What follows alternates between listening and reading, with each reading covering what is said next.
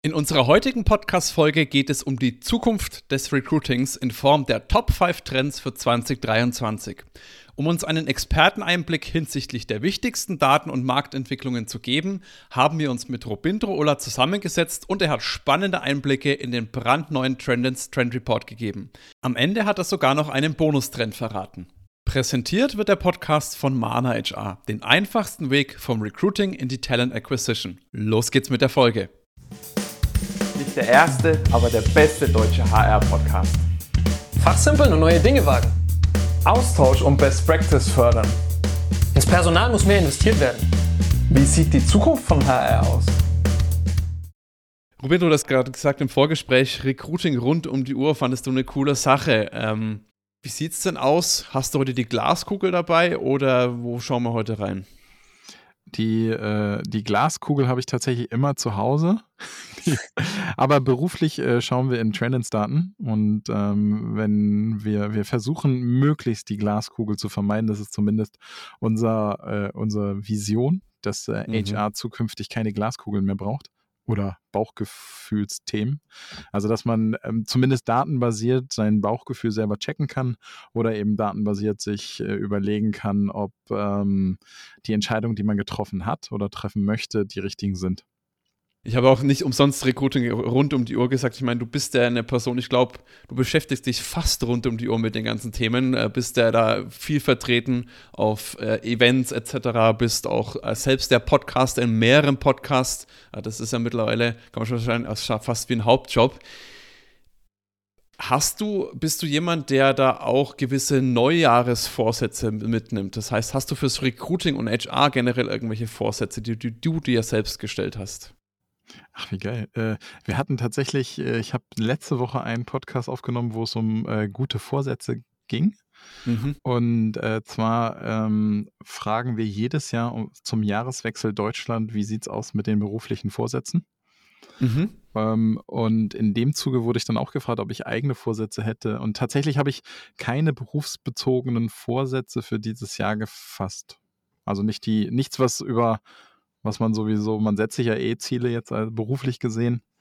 Die würde ich jetzt aber explizit nicht als Vorsatz nehmen. Das wäre, für mich ist so, ich habe Ziele und dann habe ich so äh, super Bonusziele. Und das, die super Bonusziele sind dann die Vorsätze. Und das ist diesmal tatsächlich gesundheitlich Sport und Ernährung. Und wenig, weniger sozusagen explizite Dinge, die nochmal herausragender oder irgendwie on top im Beruflichen kommen müssten. Ja. Aber also grundsätzlich ähm, äh, die Vorsätze, also ich, ich würde glaube ich, also ein bisschen spielt es ein in mein Gesundheitssystem. Ich arbeite total gerne nachts. Und ähm, das ist aber nicht ganz so kompatibel mit ge gesundheitlichen Vorsätzen, weil man liest ja immer häufiger, du sollst, also man sollte auch äh, insbesondere, um dem Körper Erholung zu geben, irgendwie so acht Stunden schlafen. Mhm. Und äh, das könnte schon einer meiner gesundheitlichen Vorsätze sein. Ja, nachts arbeiten und tagsüber dann Familie und alles, dann, dann wird es schwierig mit den acht Stunden am Stück wahrscheinlich. Ne? Ja, genau. Absolut. Wir blicken ja heute mal auf die Recruiting-Trends für 2023. Bevor wir da reinspringen, jetzt noch mal, äh, ich lasse dich noch nicht ganz vom Haken. Ich würde aber die Frage noch mal ein bisschen anders formulieren. Äh, nicht hinsichtlich Vorsätze, hast du denn Wünsche für das Jahr 2023, was das Thema Recruiting betrifft? Ah, ähm, ja, also doch, äh, Wünsche hat man ja immer mehr, ähm, mehrere. Und äh, mein Wunsch für 2023, was das Recruiting angeht, ist, ähm, ich würde mir wünschen, dass äh, die Organisationen agiler werden und nachhaltiger. Weil er so ein bisschen merkt, also das ist jetzt aber, das können wir in unseren Zahlen nicht sehen. Wir haben Marktzahlen, insbesondere vom Arbeitsmarkt. Wir haben weniger ähm, äh, weniger brandaktuelle Unternehmensdaten. Ja, die äh, erheben wir dreimal im Jahr, haben wir einen großen Benchmark, wo wir Unternehmen miteinander vergleichen und deren Organisation, Recruiting-Organisation, Recruiting-Themen. Das ist also nicht ganz so aktuell, aber was ich sozusagen merke, ist, dass Recruiting ein bisschen auf die Bremse tritt. Und ich glaube, äh, so wie bei jeder Krise auch, es macht immer Sinn, azyklisch zu agieren. Vor allem das Thema, du hast gerade äh, gesagt, das tritt auf die Bremse. Ich meine, wir wissen ja alle, dass die wirtschaftliche Entwicklung jetzt gerade nicht die allerbeste ist, die es jemals äh, gab. Mhm. Ich habe es schon, glaube ich, in ein, zwei Folgen zuvor auch schon mal gesagt, dass ich es trotzdem als positive Sache finde, dass man jetzt nicht wieder in diese, wie damals 2020, als das mit der Pandemie losging, ist man eine komplette Schockstarre gefühlt gefallen, hatte wirklich gar nichts mehr gemacht, auch nicht mehr strategische Themen. Das Thema Recruiting war auf einmal nicht mehr existent. Wie nimmst du das aktuell wahr? Da gibt es da vielleicht auch Zahlen dazu. Ist das schon in diesem Ausmaß oder ist man jetzt, wo man sagt, man fährt mal runter und schaut, vielleicht kann man die Zeit andersweitig verwenden oder wie gibt es denn da vielleicht auch ja, Zahlen aus dem Markt? Ähm, also wie gesagt, wir haben da ähm, unsere Erhebung, was die unternehmensseitigen Zahlen angeht, die starten erst noch für dieses Jahr. Deswegen haben wir da nicht so viel. Was ich jetzt zum Beispiel sehen kann, es gibt ja auch äh, andere Datenquellen. Also wir, wir nutzen nicht nur unsere eigenen Daten, sondern nutzen auch äh, Drittdaten, also viel Statista, Textkernel oder sonst irgendwelche anderen Datenquellen. Und was man zum Beispiel ja auch sieht, ist, äh, wenn wir uns mal so Indeed-Zahlen angucken, wie sieht es eigentlich aus mit der Anzeigenschaltung? Da haben wir letztes Jahr gesehen, wir waren fünf weit, also ich glaube, gute 50 Prozent über vorpandemischem Niveau. Und wenn wir jetzt auf die Bremse treten, heißt das eigentlich nur, dass wir so sukzessive erstmal auf vorpandemisches Niveau zurückfallen. Ne, also wir, wir ist ja, also letztes Jahr war einfach ein krasses Jahr, was Recruiting angeht und alle haben so mega äh, äh, Gas aufgedreht. Aber ähm, ich glaube, wir fallen gerade erstmal auf das vorpandemische Niveau zurück, was auch okay war. Wobei der Markt sich halt schon verschlechtert hat, wenn es ums Recruiting geht. Also es wird einfach schwieriger zu rekrutieren. Umso wichtiger sind ja die Recruiting-Trends, die du mitgebracht hast. Vielleicht, du hast ja, glaube ich, fünf Stück mitgebracht, oder? Genau, ich habe fünf plus einen Bonus Bonustrend. Nee, ich weiß nicht, ob man das so sagen kann, aber ich hab, wir, wir haben Bestimmt. einen Trend dieses Jahr mit aufgenommen, für den wir die Zahlen noch nicht da hatten, sondern die Zahlen jetzt erst im Februar kommen. Und den haben wir einfach mit aufgeschrieben, um das Paper schon zu releasen, quasi mit Jahreswechsel. Die Zahlen dazu müssen wir aber noch nachliefern, quasi. Auf die Zahlen bin ich sehr gespannt. Wir sprechen ja dann über den ja, Bonustipp genau. ganz am Ende. Da müsst ihr natürlich äh, fleißig durchhören, liebe Hörerinnen. Äh, fang doch mal an mit dem ersten Trend. Was ist denn auf deiner Liste der erste Trend für 2023? Ähm, der erste Trend ist die stärke Diversifikation der sozialen Netzwerke.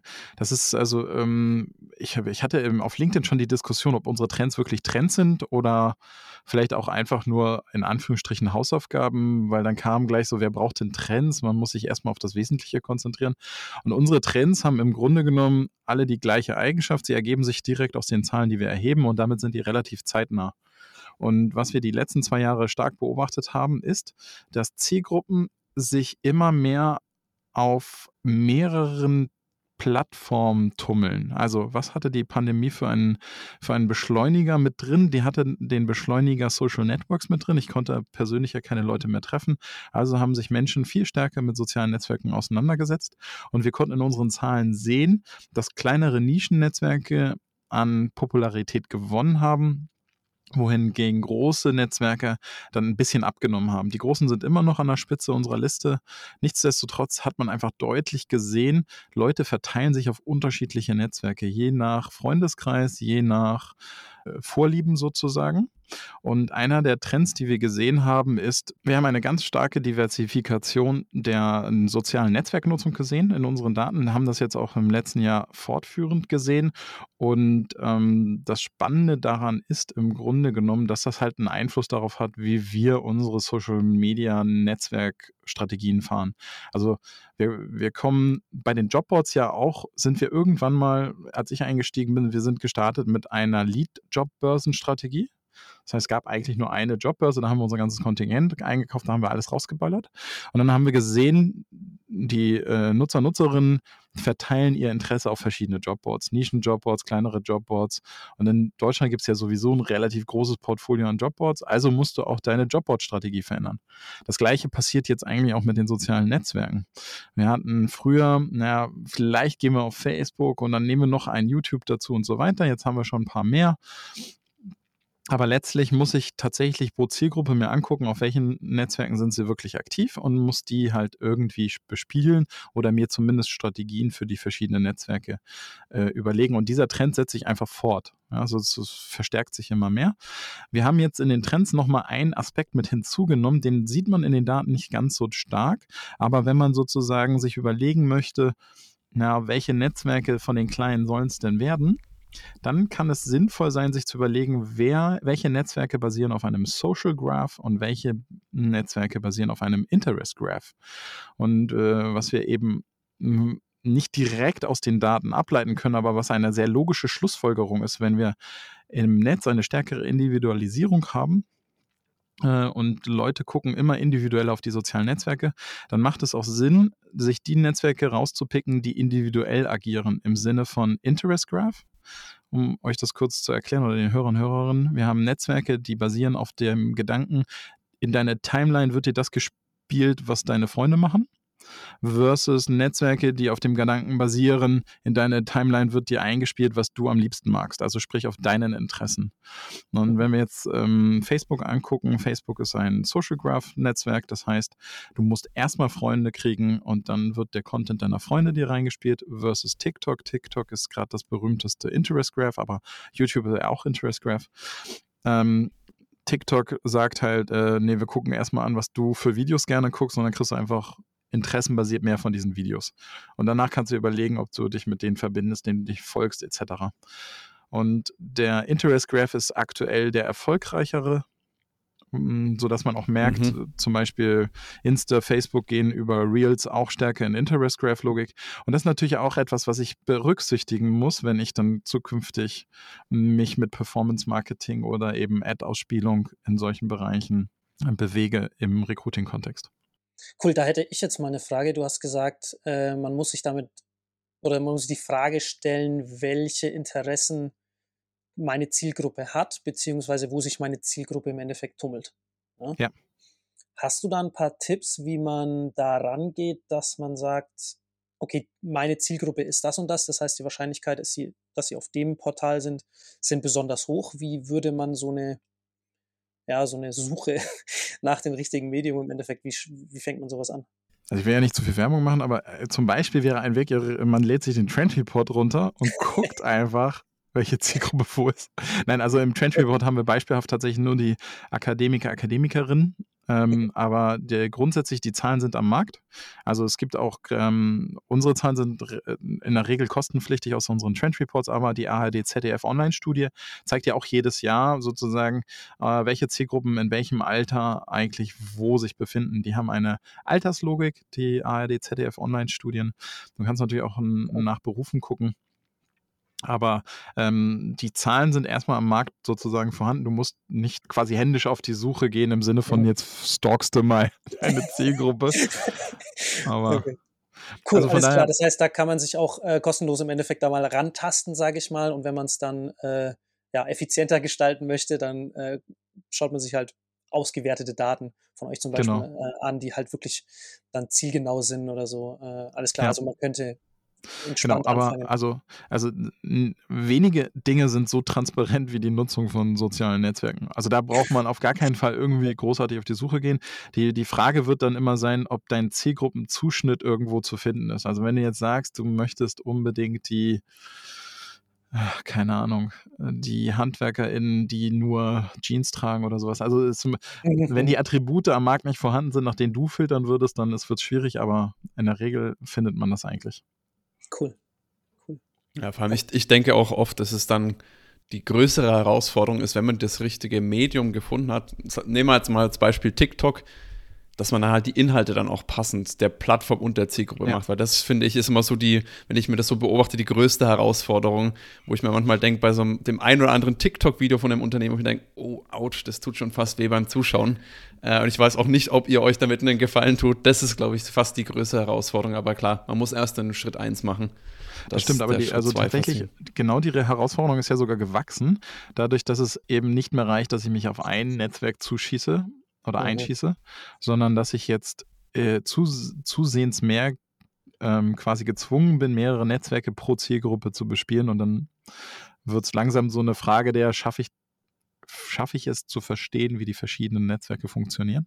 Mhm. mhm. Wobei ich ähm, mittlerweile, aber da kommen wir später nochmal, es gibt ja mittlerweile schon Tools, die das für dich übernehmen.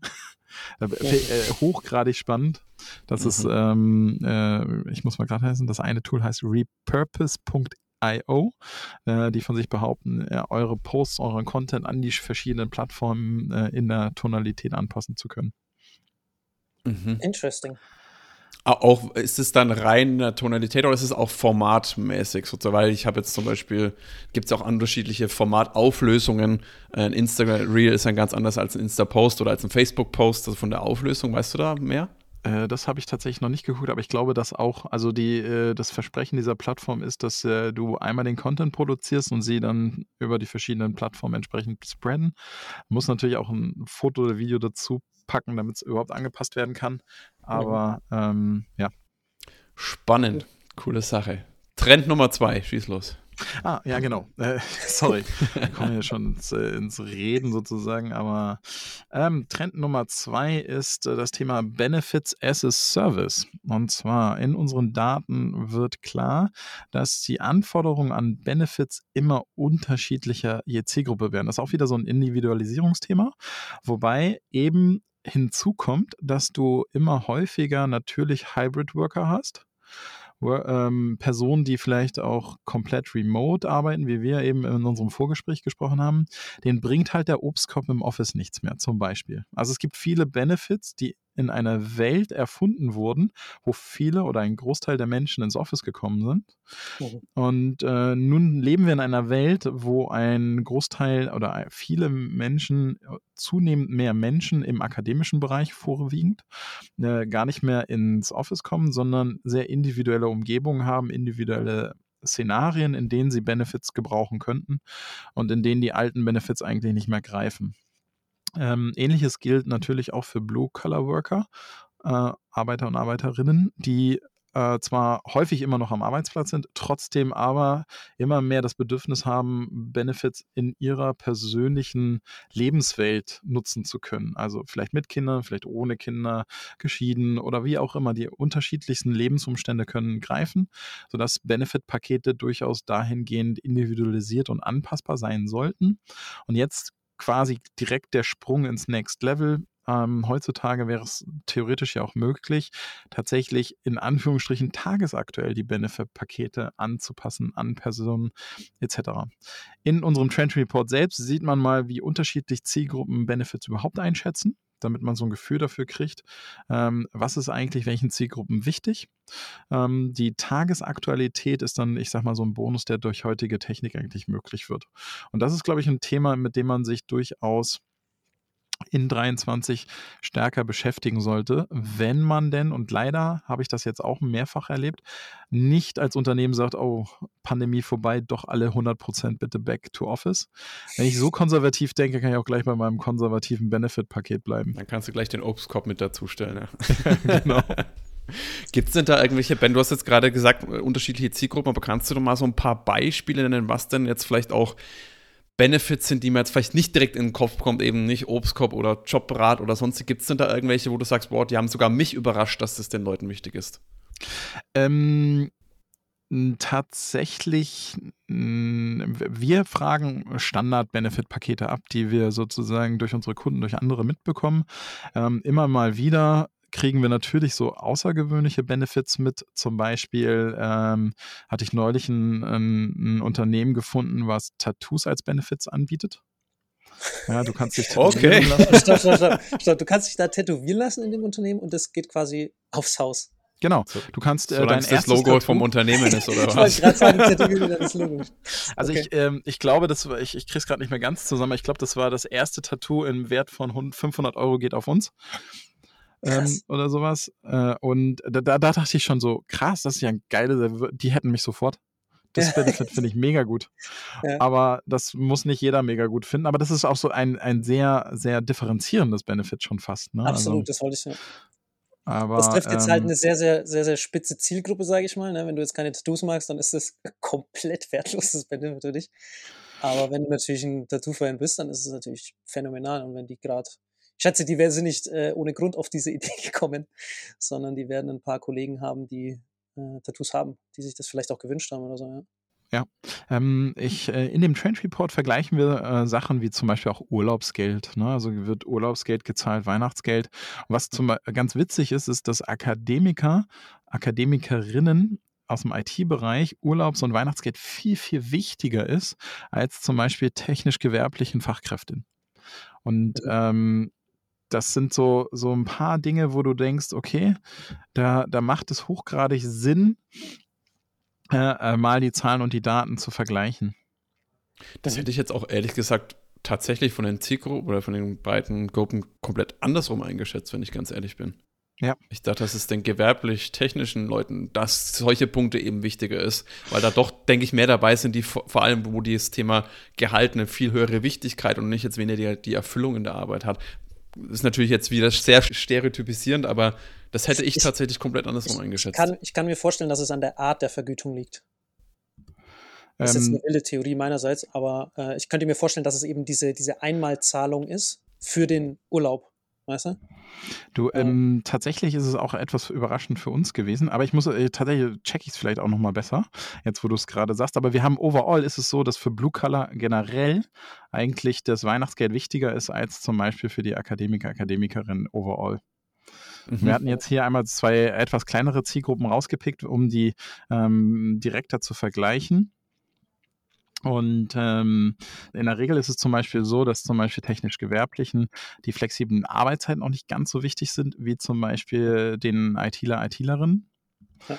Und ähm, an dem Beispiel merkst du nur, die Zielgruppen liegen relativ dicht beieinander, weil bei technisch Gewerblichen halt auch relativ viel mittlerweile ja äh, SPSS etc., also Programmierthemen mit drin sind. Mhm. Dass wir dachten, das als Beispiel mal zu vergleichen, macht hochgradig Sinn. Mhm. Ja. Diese Benefits, äh, würdest du die zielgruppenbasiert, also gruppenbasiert oder wirklich personenbezogen tatsächlich aufschlüsseln? Ähm, wir können sie nur gruppenbasiert quasi aufschlüsseln. Aber ich würde tatsächlich, weil es mittlerweile Anbieter dafür gibt, es personenbezogen aufschlüsseln. Die Möglichkeit besteht, ähm, sodass du tatsächlich äh, eben diesen Schritt noch gehen könntest. Unsere Daten zeigen eigentlich nur, dass es ähm, zielgruppenweise und das äh, auf Berufsfeldebene Sinn machen kann, äh, Benefits zu unterscheiden.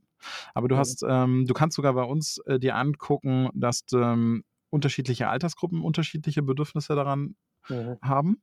Aber äh, den, den einen Schritt könntest du dann im Grunde genommen gehen, weil es technisch möglich ist, dass du sagst, okay, eigentlich könnte ähm, äh, Dominik andere Benefits kriegen als Manuel. Mhm. Mhm. Ja, das macht ja auch, macht ja auch Sinn. Der Domi, der hat höhere Ansprüche als ich. Das ist natürlich, hallo.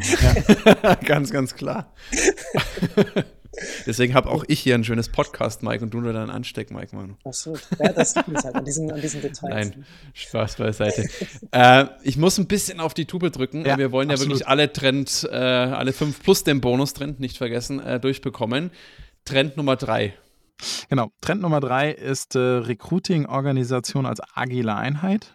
Der liebe Michael Witt hat da letztes Jahr ein super Buch rausgehauen zum Thema Recruiting-Organisation und ähm, wir sehen das ganz klar, dass äh, die Wechselbereitschaft, also wir haben es jetzt mal an der Wechselbereitschaft festgemacht, wir haben Wechselbereitschaft bei den Zielgruppen, die je nach Krisenlage schwanken. Und je nachdem, wie diese Wechselbereitschaft sich darstellt, desto schwieriger oder leichter ist es zu rekrutieren. Und zum Beispiel natürlich in der Krise war es extrem schwierig, also während der Pandemie. Und es zeigt sich langsam wieder durch den Krisenmodus dass sozusagen aus Ängstlichkeit die Wechselbereitschaft sinkt. Es gibt aber auch andere Gründe, warum ähm, Recruiting-Einheiten stärker agil agieren sollten oder äh, sozusagen atmen können sollten, liegt einfach auch an der Tatsache, an, die wir vorhin kurz besprochen hatten, dass Organisationen immer mal wieder krass auf die Bremse drücken und dann wieder Vollgas geben. Und solange du so agierst, brauchst du eigentlich eine Recruiting-Organisation, die sich eben atmenderweise daran anpassen kann. Okay, atmend heißt. Atmen heißt, dass du zum Beispiel ähm, dir entweder so eine Art Mischung zusammensetzt aus Vollzeit-Recruitern und Peer-Recruiting, also dass du vielleicht aus Fachbereichen Unterstützung bekommst in der Rekrutierung und die dann eben sukzessive hinzuziehen kannst oder nicht. Oder aber auch sagst, dass du mit einer Freelancer-Einheit zusätzlich arbeitest oder so etwas. Also dass du ähm, die Kapazitäten deines Recruiting-Teams flexibler gestalten kannst. Ah, okay, alles klar. Ja, zumal das Recruiting ja eigentlich sowieso schon immer zyklisch arbeitet. Also ich, solange ich denken kann, was immer so, es geht ab Ende Januar geht es richtig hoch, dann kommt wieder so ein kleiner Dip. Also das eigentlich sind die Gegebenheiten ja schon immer so. Äh, nur man, man, man, agiert halt nicht wirklich bewusst nach diesen Sachen und macht sich das Leben auch leichter, wenn man eben das als Strategie, sage ich mal, ausruft und solche Sachen wie Peer Recruiting und solche äh, Thematiken wirklich etabliert, sondern ansonsten ist er wieder Brände löschen und oh, scheiße, scheiße und jetzt muss ich schnell wieder die Stelle besetzen. Ähm, deswegen, ja, sehr, sehr cool. Kennst du schon Mana HR? Das ist eine Lösung, die dir hilft, die besten Talente zu finden und einzustellen, ohne dass du dir den Kopf über die Marktlage zerbrechen musst. Schau dir doch einfach mal auf mana-hr.de an, wie unsere Talent Acquisition Software deine Personalsuche vereinfacht. Vielleicht ist das etwas, das dir helfen könnte. Genau, dann soll ich direkt zum nächsten Trend springen. Schieß gleich los, ja. Hau ja, raus. Nächster Trend. nächster Trend ist neue Zielgruppen erschließen. Das klingt erstmal so ein bisschen so wie, sollte man wahrscheinlich jedes Jahr machen, aber tatsächlich ist es so, wir haben mal gefragt, wie viele ähm, Menschen, also wie viele äh, wie viel Prozent der arbeitenden Bevölkerung wäre denn zu einem Quereinstieg bereit? Mhm. Und ähm, abgebildet haben wir die Zahlen des, äh, der akademischen Professionals. Und da ist es tatsächlich so, ihr habt es ja jetzt noch nicht gesehen, wollt ihr mal raten, wie viel Prozent der Akademiker, Akademikerinnen bereit wären, ihren eigentlichen Job zu verlassen und völlig neuen anzufangen? Ich habe also, schon gesehen, ich bin leise. Also, oh, okay. ähm, dann rate ich mal. Ich würde sagen, ich könnte mir wirklich äh, was über die Hälfte vorstellen. Ich sage mal 55 Prozent. Nicht schlecht. Nicht schlecht, ja. Sind 62 Prozent.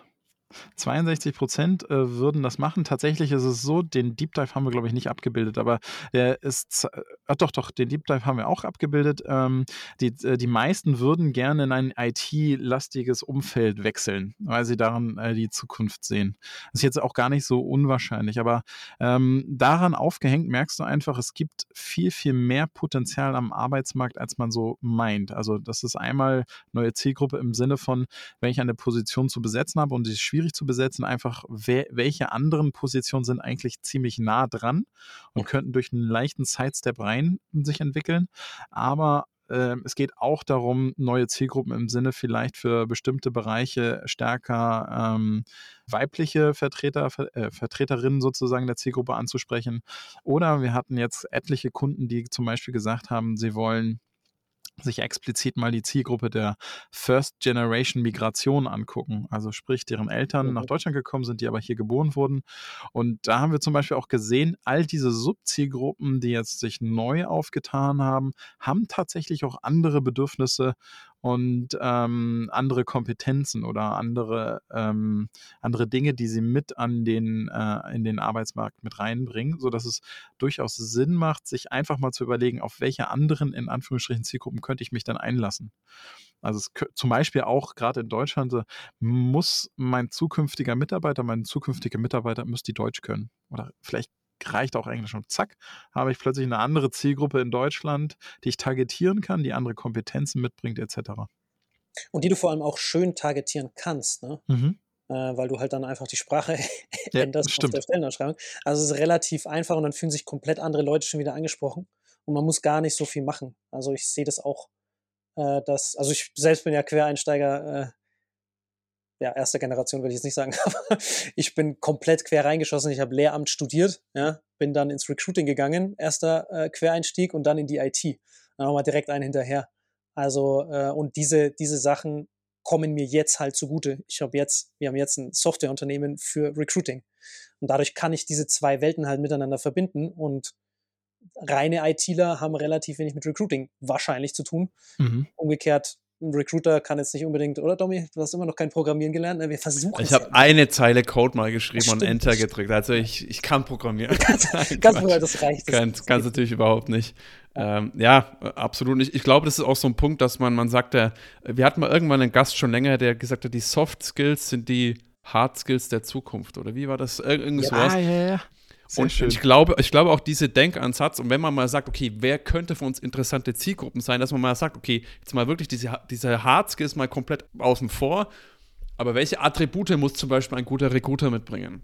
wenn man jetzt mal beim Recruiting bleibt. Und das sind eben Leute, die sagen, hey, ich, ich hab, kann gut mit Menschen, ich, hab, ich arbeite auch gerne, ich kann mir auch gerne mal links und rechts eine ab, abwatschen lassen. Und ich habe zum Beispiel in meiner Vergangenheit, als ich im Recruiting noch tätig war, wir hatten sehr gute Erfahrungen mit Leuten, die aus der Hotellerie oder aus der Gastro gekommen sind, weil die arbeiten auch mit Menschen, müssen auch mal mit einer Zurückweisung und sonstigen umgehen und lassen sich davon nicht komplett erst einmal den Tag komplett versauen. Und ich glaube, wenn man mal so eine Denkweise, das kannst du in allen Bereichen machen, Marketer, Vertriebsleute, Leute aus der Buchhaltung, ich glaube, so kann man auch dann ganz schnell kommen, hey, wer könnte vielleicht von uns eine Zielgruppe sein, wenn man denkt, was, wie ticken diese Leute und wie sollten zukünftige Kollegen ticken.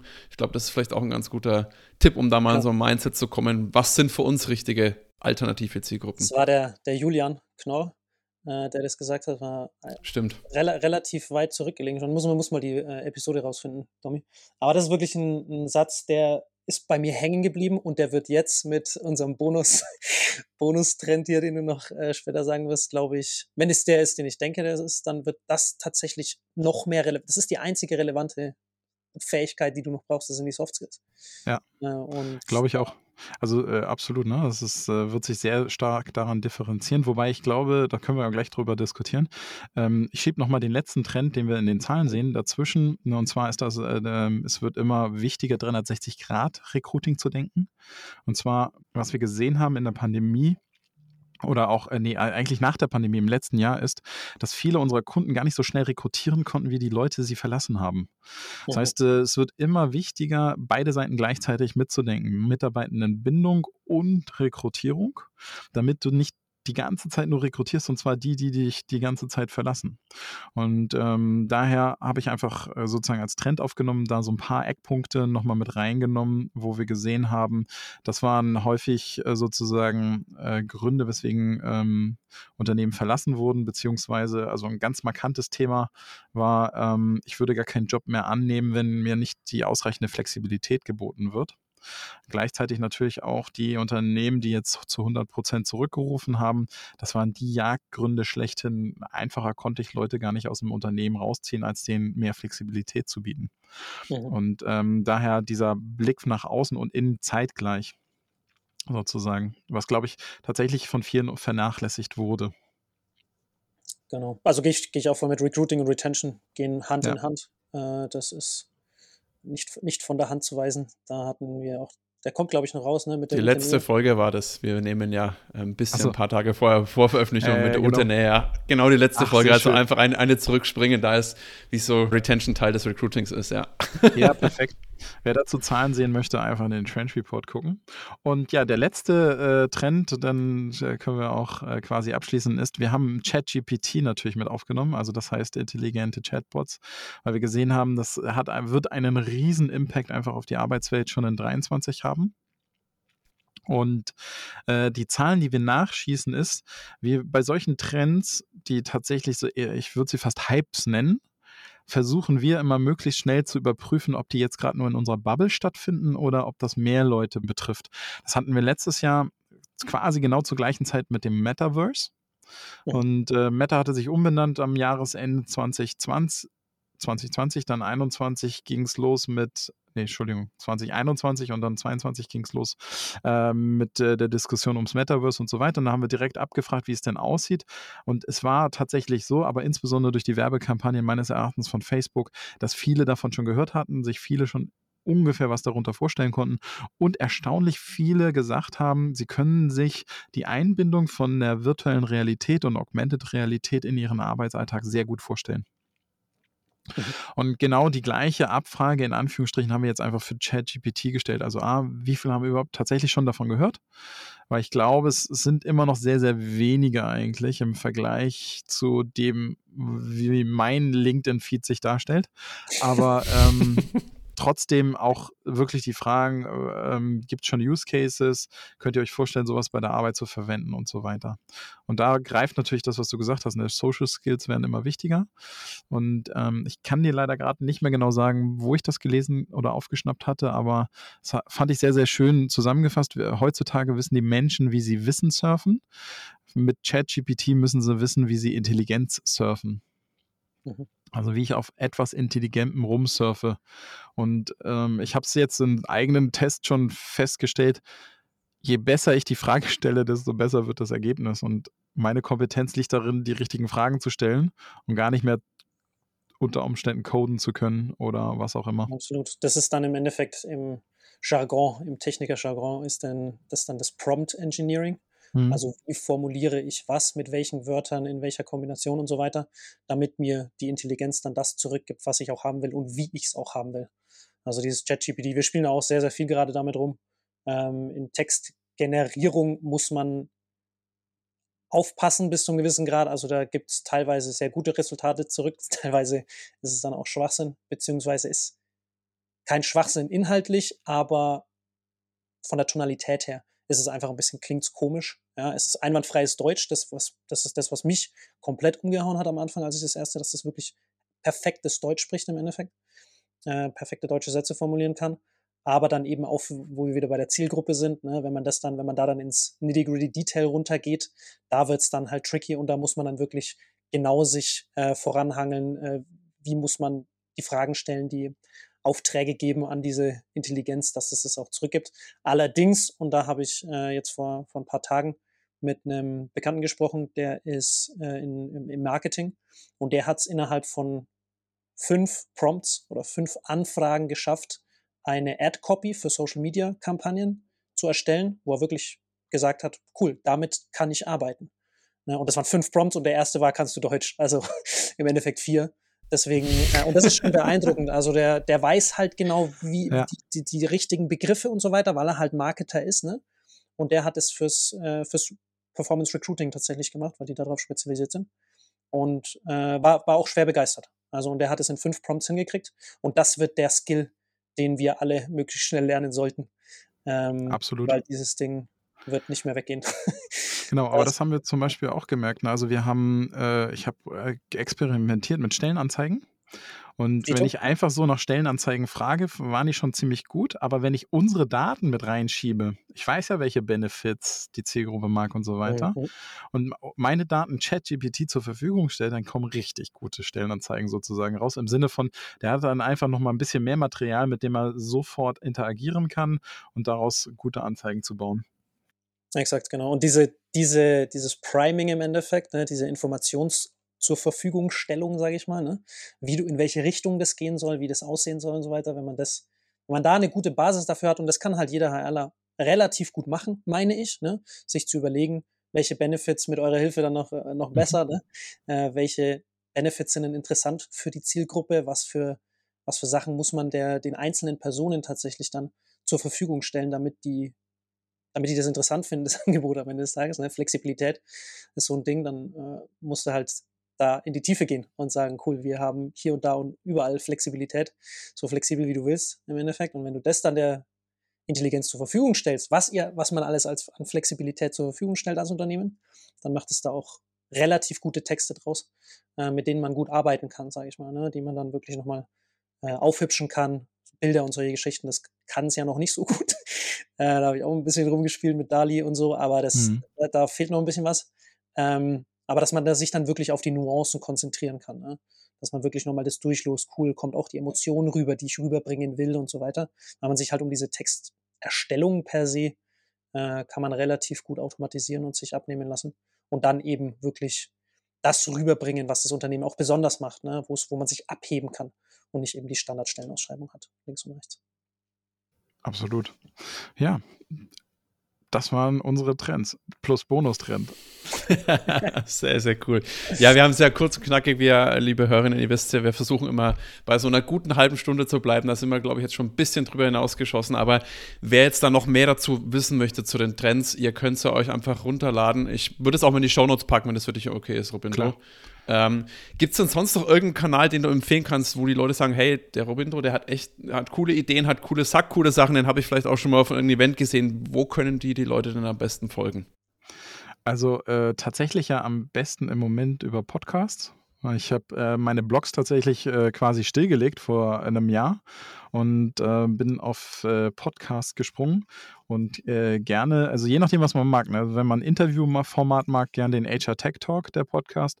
Wenn man ähm, nicht nur, wenn man auch ein bisschen unterhalten werden möchte, Witze hören möchte, dann kann man auch gern mal den Zielgruppengerecht Podcast, den ich mit dem Jan Havlicek zusammen habe, hören. Aber der ist nicht immer ganz ernst. Also wenn man fokussiert beruflich was machen möchte, dann vielleicht eher den Tech Talk.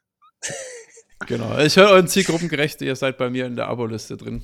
äh, aber ich mag es auch manchmal so ein bisschen so ein Mix aus äh, äh, Value und Entertainment. Value-Tainment gibt es auch diesen einen YouTuber. Äh, Finde ich cool. Sehr schön. Robindo, dann danke ich dir auf jeden Fall ganz herzlich, dass du die Trends mitgebracht hast. Ich glaube, bei einem oder anderen äh, ist jetzt da wirklich ein, sehr, sehr viele Ideen in den Kopf gekommen, sehr, sehr viele Ansatzpunkte. Ich denke, es sind einige Sachen drin, die ich glaube, die schneller umgesetzt werden können, auch von der HR-Welt. Ich glaube, andere Sachen wie ChatGPT, da wird es noch mal ein bisschen anfängliche Berührungsängste geben, aber ich glaube, das Schöne ist, dass das ja auch da äh, richtig wertvoll ist in dem Zusammenspiel zwischen Mensch und künstlicher Intelligenz. Und da soll man auch keine Angst vor haben. Das ist mir ein ganz wichtiges Anliegen. Da ist nicht, dass man, oh Gott, ich habe Angst und das nimmt mir meine Arbeit weg. Nein, liebe Leute, bitte äh, macht euch nur noch stärker und noch unverzichtbarer für eure Unternehmen, Exakt. indem ihr das nutzt und da sozusagen äh, zu zu Superhumans äh, werdet in der Hinsicht. Ähm, ja, dann danke ich dir. Schön, dass du bei uns zu Gast warst und vielleicht da können wir noch mal den einen oder anderen Trend für nächstes Jahr oder den einen oder anderen Trend nochmal rauspicken, nochmal in der Tiefe besprechen. Das war ja heute Sehr nur gerne. oberflächlich angekratzt. Ja, vielen, vielen Dank für die Einladung. Danke auch von meiner Seite. Sehr spannende Trends. Ich bin gespannt, was sich davon umsetzen wird. Robindro, hat Spaß Ciao. gemacht. Wie du merkst, geben wir uns immer sehr große Mühe, wertvollen Content für dich zu schaffen, den du dann auch kostenlos bekommst. Wenn dir jetzt unser Podcast gefällt und du uns auch weiterhin dabei unterstützen willst, dann abonniere jetzt unseren Podcast auf der Plattform deiner Wahl und wir freuen uns auch über deine Bewertung. In diesem Sinne, mach es gut und bis zum nächsten Mal. Ciao, ciao.